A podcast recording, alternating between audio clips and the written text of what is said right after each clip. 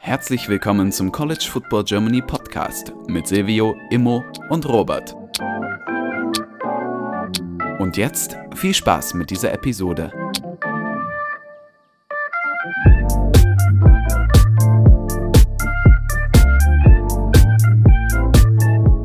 Herzlich willkommen zu dieser neuen Folge des College Football Germany Podcast. Mit dabei ist heute Immo. Moin. Und ich, Robert. Wir sind zu zweit am Start. Silvio ist heute krankheitsbedingt ausgefallen. Äh, und dann gab es noch Planungsschwierigkeiten, deswegen einen Tag später als gewohnt. Aber das soll uns nicht weiter stören. Ihr habt wie immer fleißig Fragen gestellt. Es gab das ein oder andere Spiel am Wochenende, was recht interessant war und was auch äh, Implikationen auf die Playoffs hatte. Ähm, mit so einem fangen wir direkt an. Mit so einem Spiel Nummer 25 schlägt Oregon Nummer 6 zu Hause 37 zu 34. Ähm, Christian fragt auf Instagram oder sagt auf Instagram, Pack 12 stellt sich an Sachen Playoffs selbst ein Bein. Max äh, ergänzt auf Instagram, die Pac-12 kickt sich mal wieder gegenseitig aus dem Playoff-Rennen raus.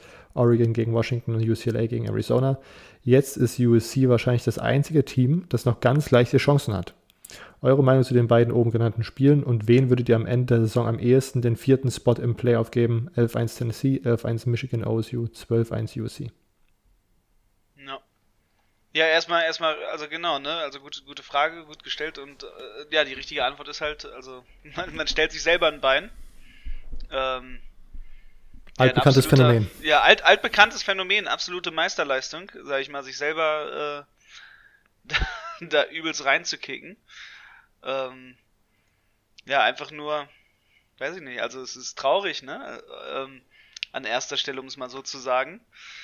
Ähm, dass, dass man sich da selber kickt und also ich, um auch direkt nicht, nicht den Faden zu verlieren, also ich glaube schon, USC, ja doch, ist gegeben durch die, durch die Tatsache der Umstände, ähm, ja, wirklich halt das einzige, ja, noch so, so Pac-12-Team, was halt eine Chance hat, scheinbar, ähm, reinzukommen in, in, in die Playoffs. Ähm, wie auch immer, sage ich mal, durch Bias, durch Fan-View, sonst wie. Also ich glaube, da sind, da sind einige Möglichkeiten, sage ich mal, im Raum wenn da sich dann nicht auch die Pac-12 wieder selber ein Bein stellt. Also, ähm, ja. Ja, also das ist ja wie gesagt immer noch gar nicht so richtig gegeben. Am Ende ist ja dieses Jahr bei der Pac-12 die Divisions raus. Ähm, so wie es jetzt aussieht, würde sozusagen, oder sieht Washington gerade aus wie der Teilnehmer Nummer 1 und USC Teilnehmer Nummer 2, aber da sind, glaube ich, auch die finalen Situationen noch nicht gegeben. Äh, um da nochmal auf die Spiele einzugehen. Ähm, USC, äh, Arizona habe ich jetzt nicht ganz gesehen gehabt, äh, aber auf jeden Fall auch super spannend. Äh, ne, Washington, ne Quatsch, Arizona, UCLA, so. Ne? Äh, Arizona auf jeden Fall mit einem mit einem Key-Win, den sie da dieses Jahr unter Jet Fish mal eingefahren haben. Und für ähm, Chip Kelly ist das auf jeden Fall eine ziemlich dramatische Situation, dass man da jetzt irgendwie wieder so heiß in die Saison gestartet ist und am Ende wahrscheinlich wieder unter den Erwartungen oder unter dem Potenzial, was dieses Team hatte mit letzter Saison ähm, Dorian Thompson Robinson und letzte Saison Zach Charbonnet, dass man da dann ähm, wieder hinter den Erwartungen zurückbleibt oder hinter den Möglichkeiten zurückbleibt. Bis äh, lief, wie, wie gesagt, das ist wieder super gut gestartet, aber am Ende muss man dann halt auch diese Qualität eine ganze, eine ganze Saison auf dem Feld darstellen und das fällt ganz vielen Pac-12-Teams, wie ja jetzt hier die ganze Zeit angeteasert, in den letzten Jahren immer sehr schwierig, weil es immer solche, äh, man stellt sich, man schießt sich selbst ins Bein Situationen gibt. Ähm, und Oregon und gegen Washington war auf jeden Fall ein, ein sehr, sehr geiles Spiel. Also äh, Michael Penix Jr. da auf jeden Fall mit einer sehr, sehr starken Saison. Ich glaube, Washington gewinnt jetzt das erste Mal seit fünf Jahren gegen Oregon in diesem ehemaligen Pac-12 North Rivalry Game. Ähm, Penix mit einer sehr, sehr guten Saison. Kellen DeBoer ist so ein bisschen meiner Meinung nach under the radar einfach eine eiskalte Saison dort runtergespielt mit dieser einen Niederlage gegen UCLA im Moment. Ähm, aber auch das ist ein direkter so Key-Win, den man in seiner Coaching-Karriere in Saison 1 holt. Ähm, at Oregon, da gab es auch diese 20 Spiele plus, glaube ich, Heimserie in Siegen, die Oregon aufgestellt hatte. Äh, und das Spiel war auch einfach highly entertaining. Bo Nix für einen relativ langen Zeitraum irgendwie auf vom Feld, weil er angeschlagen war, kam dann, glaube ich, für den letzten Drive nochmal drauf, wenn ich mich richtig dran erinnere. Ähm, und da musste sozusagen der Backup dann ran. ja, ärgerlich gelaufen und am Ende gab es, glaube ich, auch wieder diverse Diskussionen wegen Officiating, ist auch nichts Neues für die Pac-12, aber das war auf jeden Fall ein sehr, sehr nices Spiel und am Ende sozusagen der, wir stellen uns selbst das Beispiel, was wir, glaube ich, ja in den letzten Wochen immer nicht vorher prophezeit haben, aber wir haben vorgewarnt, bevor wir jemanden aus dem Pac-12, aus der Pac-12 in die Playoffs äh, prognostizieren, müssen wir abwarten, weil wir aus Erfahrung einfach wissen, es kommen solche Spiele. Ähm, und da nochmal drauf einzugehen, äh, äh, immer vierter Spot im Playoff, 11-1 Tennessee, 11-1 Michigan oder OSU und 12-1 USC. Wer kommt da an Nummer 3? Äh, wer um, kommt da an ähm, Nummer 4? Also, mein Fanview sagt natürlich Michigan. Ich, ähm, aufgrund dessen, dass, dass ich ja glaube, dass sie das Game gewinnen werden. Aber ähm, wenn man realistischer ist, ist es ja eher, dass der, der Winner, sage ich mal, von Z Game, dem auch und, und, dann dementsprechend auch wahrscheinlich der Gewinner der Big Ten, ähm, eher noch so auf den zweiten, dritten Platz, also eher auf den zweiten Platz rutschen wird und der andere eventuell sogar aus dem ganzen Playoff-Picture rausrutschen könnte. Und ähm, deswegen glaube ich, dass das halt eine Möglichkeit besteht, dass dann quasi ein Big 12 Champion, in dem Sinne dann TCU auf den dritten rutschen könnte. Also ich könnte mir vorstellen, wenn wir jetzt, sage ich mal, das, das aktuelle Ranking ansehen, Georgia auf der 1, dann Michigan auf der 2, dann TCU auf der 3 und dann könnte ich mir vorstellen, dass halt auf der 4 ein Pac-12 Champion kommen könnte und dann, wenn man das also ohne, ohne jetzt, sage ich mal, diesen ganzen Shit-Talk, den ich gerne von mir abgebe, sieht, ähm, dann glaube ich eher, dass halt Michigan oder Ohio State, je nachdem, wer das halt gewinnt, auf dem dritten oder zweiten Platz ist. Und man ja auf, aufgrund eventueller Ängste vor den SEC-Bias dann doch, je nachdem, wie, wie quality stark der Pac-12 Champion ist, einen Pac-12 Champion auf den vierten Platz reinnehmen könnte oder halt einen Zweitplatzierten aus der SEC. Also ich könnte mir da wirklich entweder vorstellen, halt auf dem vierten Platz ähm, einen Tennessee oder USC. Ich sehe aber einen USC wahrscheinlich ja mit dem Gewinner einer Pac-12 Championship. Ähm, ja, dementsprechend glaube ich, also ich, ich, ich könnte mir ein Playoff-Picture gerade im aktuellen Moment vorstellen zwischen einem Georgia, dann dementsprechend Michigan oder Ohio State, wer das gewinnt, in meinem Fall natürlich Michigan, einen TCU mit, mit einer Championship quasi auch unter, unter ihrem Belt, alleine auf, aufgrund der Tatsache, dass sie ungeschlagen sind und dann dastehend noch auf dem vierten Platz ein Pac-12 Champion. Und du würdest den Pac-12 Champion über einem, dem Verlierer von The Game sehen? Der sozusagen nicht an. Ja. ja. Okay. Würde ich, würde ich sehen. Ich, ich könnte mir das vorstellen, weil halt so ein Late Loss ist und, und äh, Michigan gewinnt ja ganz dominant. Nein, Spaß. Aber also ich, ich könnte mir das gut vorstellen, dass aufgrund der zeitlichen Dynamik, die dahinter steckt, dass man dadurch so aus dem Playoff-Picture rausrutschen könnte und auf dem fünften Platz absagt. Okay. Okay. Äh, ich glaube tatsächlich, ich fände da ja, das muss man halt wieder am Ende sehen. Ne? Wie, es spielen da, glaube ich, noch viele Faktoren rein, die wir jetzt gerade in diesem Make-up-Szenario gerade gar nicht so richtig. Also, wie geht das Spiel aus? Ist The Game ganz knapp? Ist das ein Blowout? Bla, bla, bla. Das würde sozusagen den Verlierer, die Chancen für den Verlierer beeinflussen. Ähm, und dann muss man, glaube ich, einfach nochmal auf die Schedules schauen. Ich bin mir gerade nicht sicher, ob 12-1 ähm, USC einen tougheren Schedule hatte als 11-1 Tennessee oder als der Verlierer von die Game, der knapp, die knapp verloren haben.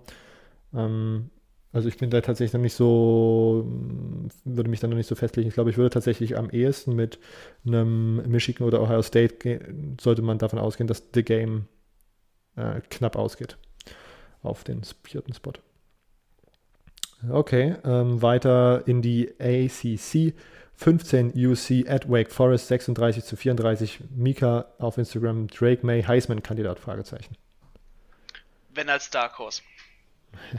ich äh, sag halt, wenn als Dark Horse, vor allem deswegen, weil halt einfach man ja halt nicht, nicht bei einem Team spielt, sag ich mal, das ähm, aufgrund der gesamten Bias und, und, und, der Gesamtlage und sonst wie halt ähm, ja, äh, also zum jetzigen Zeitpunkt, sage ich mal, relevant genug dafür ist, weil, weil man einfach sagt, ah, es ist North Carolina, ne? Lassen wir halt mal den Drake May nicht ran. Aber ich glaube, wenn er so weiterspielt, nächstes Jahr äh, schon im Rennen. Also ja. guter Contenter auf nächstes Jahr. Also alleine aufgrund der Stats, QB-Rating, sonst was. Aber da gibt's halt ein paar, die noch vor ihm sind.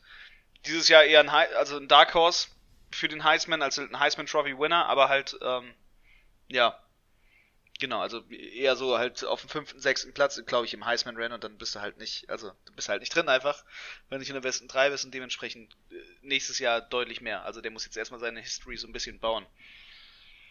Nichtsdestotrotz natürlich ja, eine genau, sehr krasse Saison. Ja, ging, und von, von Game zu Game, sage ich mal, auch besser, ne? Also wirklich. Ähm, ich Wake hoffe, Forest. da sehen wir jetzt den nächsten großen, großen Quarterback. Also ja. ähm, begeisternder Spieler.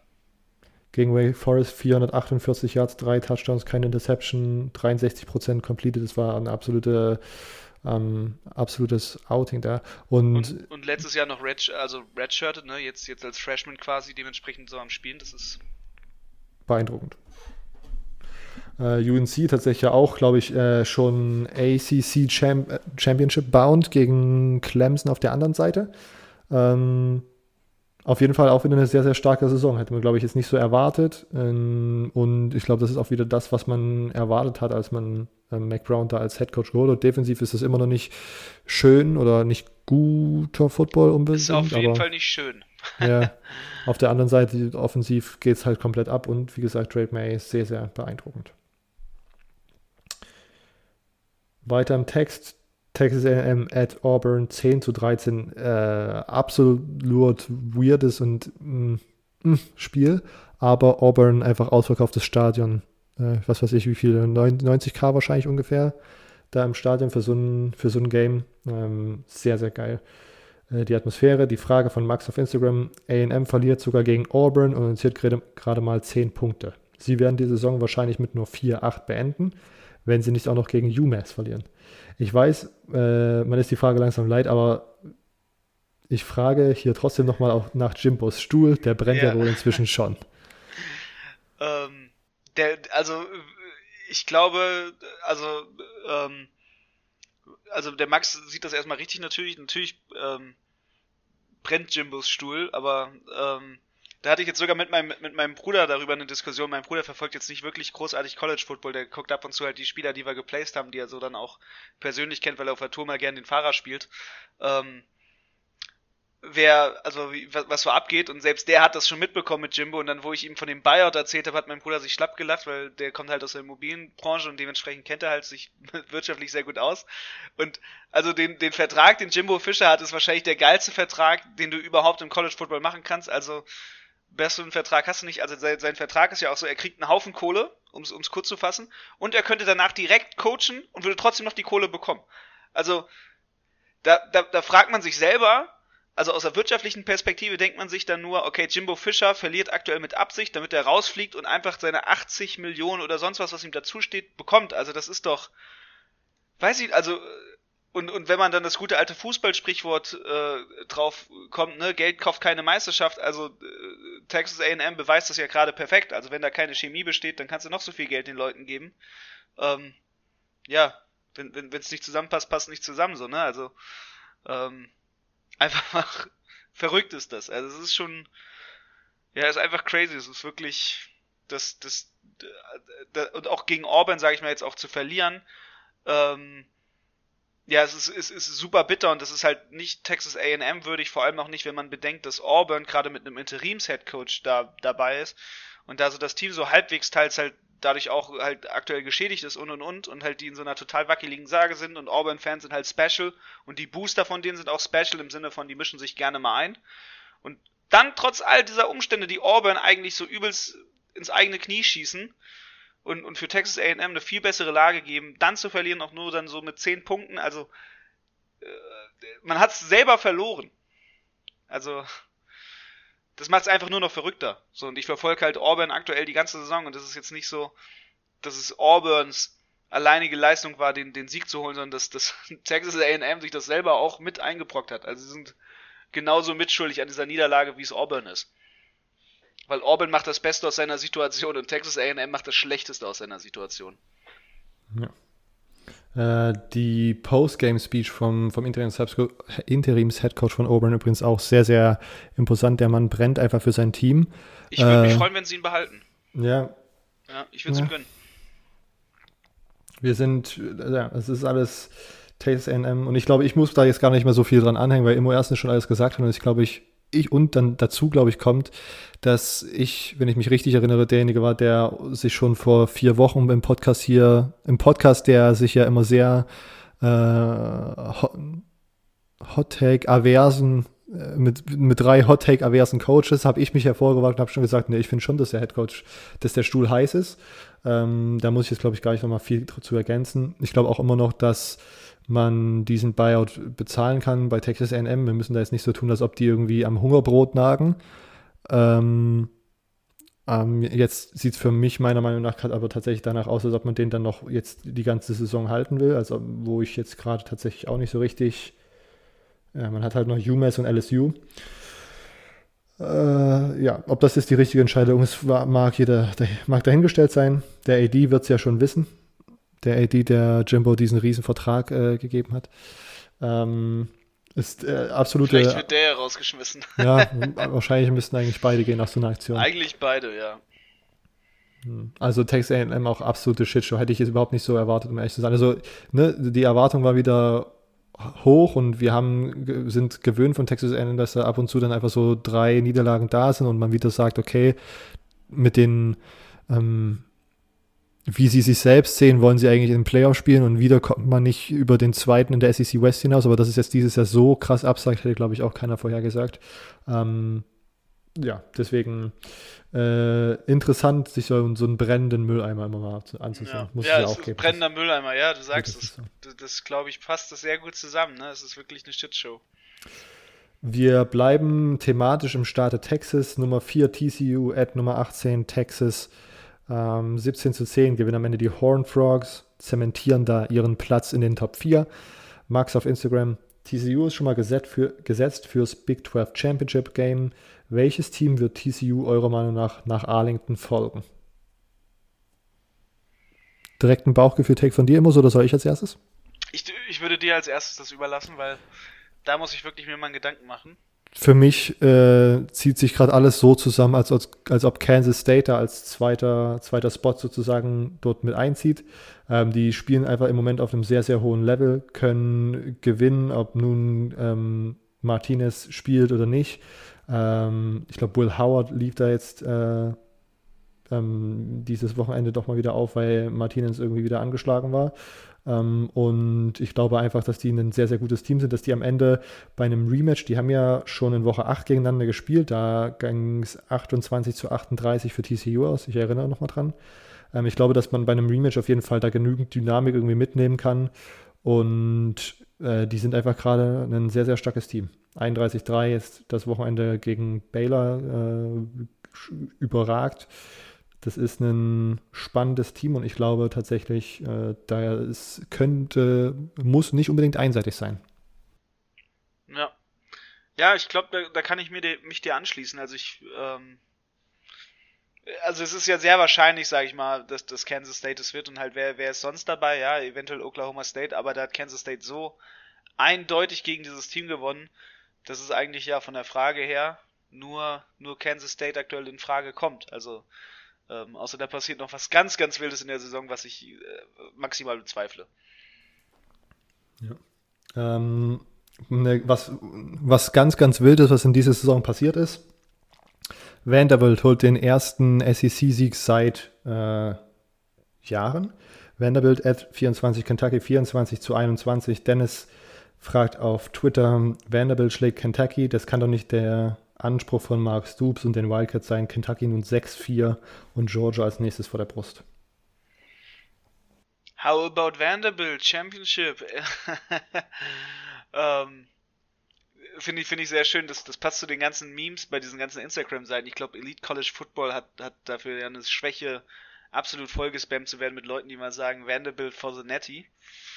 Ähm, ja, auf der einen Seite, also äh, peinlich seitens Kentucky. auf der anderen Seite, Vanderbilt ist halt ein Programm und das habe hab, hab ich letztes Jahr einmal gesagt und ähm, eventuell auch dieses Jahr schon einmal. Das ist halt ein Programm, was, was in einem, in einem Rebuild nach wie vor ist. So, ne? Und die haben da gute Highs damals gemacht mit dem Coaching-Staff. Und es ist klar, dass du in der SEC massenweise erstmal verlierst, weil du in der SEC bist, aber langfristig, ähm, ja, kannst du da halt auch gewinnen, ne? Und ähm, die haben ein gutes Team, die haben gute Spieler. Die haben es auch geschafft, dieses Jahr von der Klasse, da spielen, bei denen spielen halt einige Freshmen auch, die sie aus der Recruiting Class geschafft haben zu rekrutieren, obwohl die halt Tennessee und Alabama und sonstige Offers hatten. Also Darren Argo aus England, ähm, das perfekte Beispiel dafür. Der startet bei denen jetzt als True Freshman die ganze Saison über und der hätte auch, also der hatte Alabama Angebote und Clemson und Tennessee und sonst wer und hat gesagt, ich gehe zu, zu Vanderbilt und ähm, irgendwann muss der Payoff ja kommen, wenn man solche Leute bekommt und ich glaube, das, das zeigt sich langsam. Ja, ich habe jetzt gerade nochmal nachgeschaut, letzter SEC-Win seit 2019, also wow. drei Jahre. Wow. Das ist krass. Da, da muss wow, man sich, glaube ich, als, Hardcore. Also ja. das ist einfach nur ein schöner Moment für die. Gönnt man ihn natürlich, aber für, also peinlich für alle anderen. Ja, Kentucky Wenn du dann der Erste bist, der, der denen den Sieg schenkt, einfach nur, also das tut weh. Ganz, ganz schwierig. Und ich glaube, Kentucky ist halt dieses Jahr einfach irgendwie so. Es muss halt ab und zu auch mal so Mittelklasse-Teams geben. Die können, die schlagen, ja. die können nicht nach oben. Also wenn Teams kommen, die eindeutig besser sind, sieht es nicht, also sieht Kentucky nicht so aus, als ob die da irgendeine Chance haben. Wenn Teams, die kommen, die tendenziell schlechter sind, gewinnen sie. Jetzt hier Vanderbilt, der, der Ausrutscher, ähm, was sozusagen dann eigentlich bei solchen Mittelklasse-Teams ja, wenn man konstant Mittelklasse spielen will, nicht passieren sollte. Und dann äh, ordnet man sich irgendwie mit, äh, mit South Carolina dieses Jahr ein, die halt eine ähnliche Saison spielen, aber halt das direkte Duell gewinnen können. Und dann ist man da halt irgendwie Nummer 3, 4 in der, in der vier, ja, vier, fünf ja sogar, äh, in, der, in der SEC Division. Und das kann auf jeden Fall nicht der Anspruch sein von Mark Stoops. Da hat man, glaube ich, in den letzten Jahren einfach zu viel Gutes geleistet, als dass man sich jetzt mit sowas zufrieden geben kann. Aber eventuell ist das halt auch das, was bei euch mit Klasse-Teams einfach nochmal passiert und dann kann man sozusagen regroupen und nächstes Jahr nochmal angreifen oder es könnte ein strukturelles Problem sein. Das ist dann auf jeden Fall ein Thema, was wir in der Offseason nochmal beleuchten sollten. Frech gesagt, man ist halt eine Basketball- und keine Footballschule. Uiuiui. Geht das wieder los? Ja, da äh, müssen die sich anhören. Also, Pech gehabt. Ich glaube, auf jeden Fall ist da nochmal wichtig, dass man in der letzten, äh, im letzten, in der letzten Woche in der Rivalry Week nochmal ordentlich gegen Louisville äh, auflegt und da ordentlich performt, damit man zumindest mit so einem halben Hoch irgendwie in die Offseason gehen kann. Jetzt gegen Georgia sehe ich da keine, keine großen Chancen. Ähm, nee, mit keine großen Chancen kann ich mir jetzt hier keine Überleitung bauen. Nummer 9 Alabama at Nummer 11 Ole Miss, 30 zu 24 am Ende. Äh, und ja, also das war ein sehr, sehr knappes Spiel. Das hätte auch ganz gut äh, in Alabamas dritter Niederlage äh, diese Saison enden können.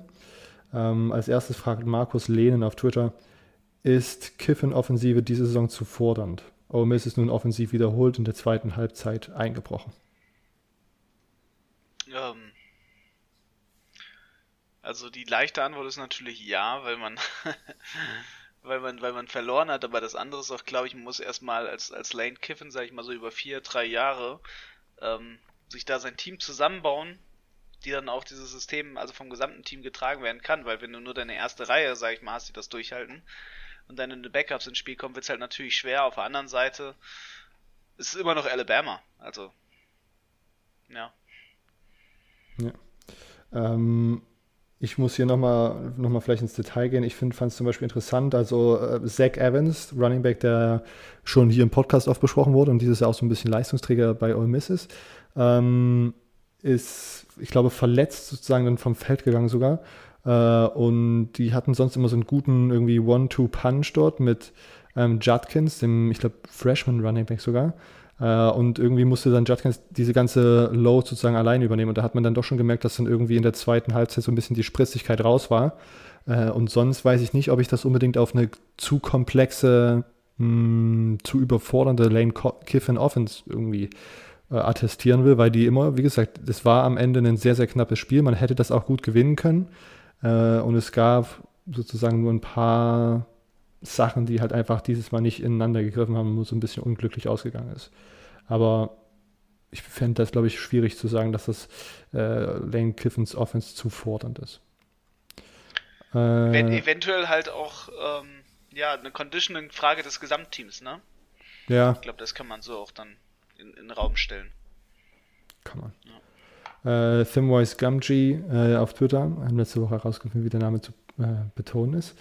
Bama wahrscheinlich nach 2019 wieder mit mindestens zwei Niederlagen kein Division Champ und früh raus aus der Playoff-Spekulation. Trotz Preseason-Favoritenstatus. Welche Saison war enttäuschender, zum Beispiel bezogen auf Erwartungen, Teamstärke, Gegnerstärke innerhalb der Division etc.?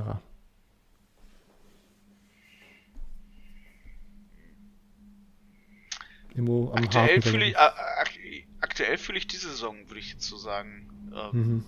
Enttäuschender, weil ich, weil ich einfach, also weil ich selber mehr erwartet habe. Aber ich glaube, von der Teamstärke ist es 2019. Also von der Gesamtenttäuschung, weil 2019 doch stärker, glaube ich, war als das diesjährige Team. Ja, hätte ich auch gedacht, dass es 2019 besser ja. war als dieses Jahr. Aber ich, also für mich persönlich, wenn man, wenn man mich persönlich fragt, dann ist es dieses Jahr, weil ich dieses Jahr einfach mehr erwartet habe. Ja.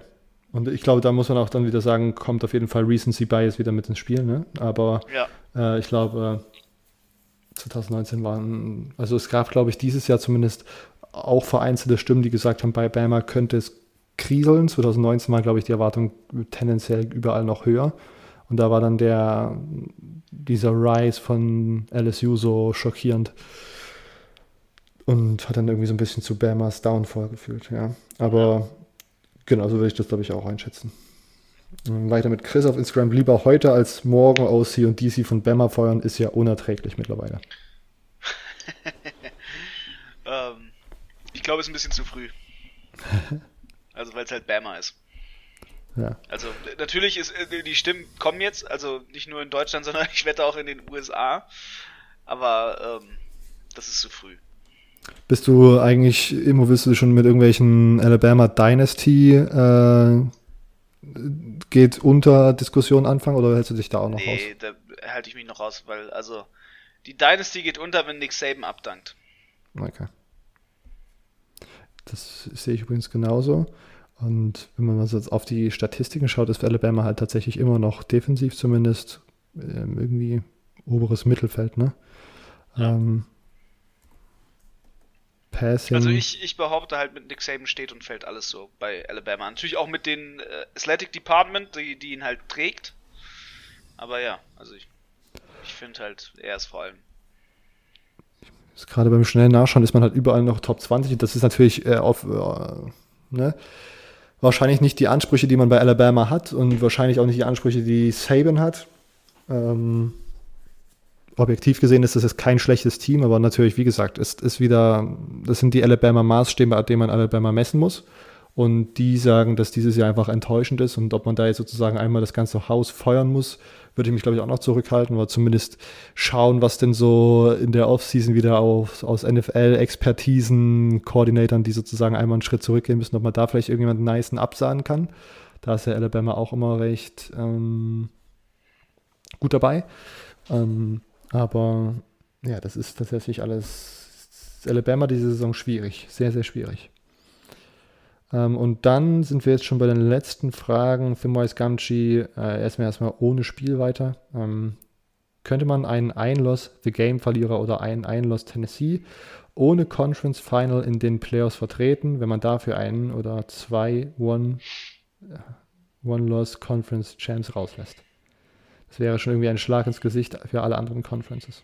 Auf jeden Fall, und dann würden die sich natürlich fragen, ähm, ob sie die Playoffs mittragen. Sorry, dass ich jetzt so wieder davor gesprungen bin, aber ja, also ähm, ich glaube, das, das fasst ganz gut. Erstmal, dass, dass sich die anderen Conference äh, ziemlich disrespect fühlen würden, so muss man da direkt rein sagen, glaube ich, wenn das passiert. Also wenn das nochmal passiert, weil es war ja schon mal. Auch da würde ich dir zustimmen. Es kommt aber wieder darauf an, wie diese Spiele ausgehen. Ne? Wenn wir sozusagen von knappen Spielen ausgehen, wie sich das so ein bisschen abzeichnen wird, meiner Meinung nach zumindest, ähm,